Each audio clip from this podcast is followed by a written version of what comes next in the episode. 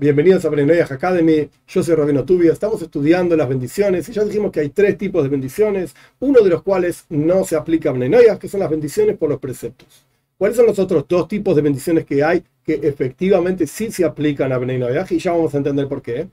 El primero se llama bendiciones de tener beneficio del mundo. ¿Qué significa tener beneficio del mundo? Por ejemplo, alimentarse, por ejemplo, sentir un aroma agradable Nuestros sabios, repito, no está en la toira, nuestros sabios establecieron recitar una bendición antes de tener un beneficio del mundo.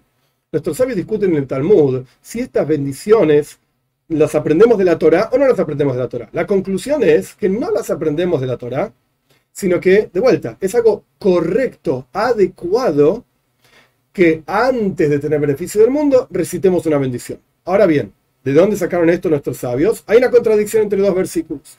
En un versículo dice, los cielos son los cielos de Dios y la tierra le entregó al ser humano. Entonces, ¿de quién es la tierra? Nuestra, del ser humano. Y otro versículo dice que a Dios le pertenece la tierra y todo lo que la llena. Entonces, ¿de quién es la tierra? De Dios. Pero pará, entonces, ¿es nuestra o es de Dios? Y nuestros sabios dicen, ah, un versículo está hablando antes de recitar la bendición. Y el otro versículo está hablando después de recitar la bendición.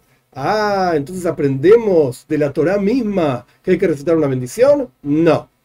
Nuestros sabios se apoyan en esta aparente contradicción de versículos para entender, y esta palabra hay que subrayarla, para saber la lógica, esta palabra hay que subrayarla, y ahora vamos a ver por qué, de que corresponde recitar una bendición antes de tener beneficio del mundo, porque está prohibido tener beneficio de algo sin que esa cosa sea tuya. ¿Cómo haces que esa cosa pase a ser tuya si el mundo entero y la tierra y todo lo que la llena es de Dios? A través de que recitas una bendición, redimís un asunto que en realidad le pertenece a Dios y Dios te da permiso de tener beneficio de ese asunto. Por ejemplo, una manzana, que ahora no vamos a estudiar cuál es exactamente la bendición de la manzana, esto lo vamos a ver más adelante. Pero el punto es que el concepto, la idea, la lógica de la bendición es que redimimos un asunto para traerlo a nuestro dominio, a nuestro mundo, para poder tener beneficio de esto. Y le agradecemos, por supuesto, a Dios por ese beneficio que tuvimos. Entonces, el segundo tipo de bendiciones que existe es bendiciones a través de las cuales nosotros, por así decir, entre comillas, le pedimos permiso a Dios redimimos un objeto para tener beneficio de ese objeto. Estas bendiciones nuestros sabios lo aprenden de una lógica. Es lógico e intelectual y racional que si algo es de Dios, nosotros le pidamos permiso para utilizarlo.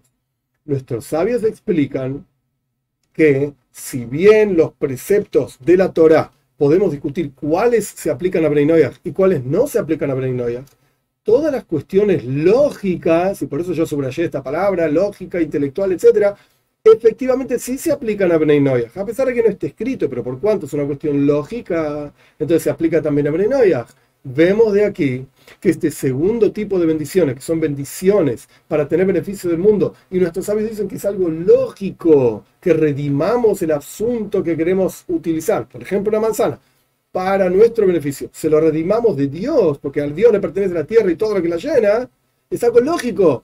Entonces, Bnei Noyach también corresponde que reciten las bendiciones por los alimentos.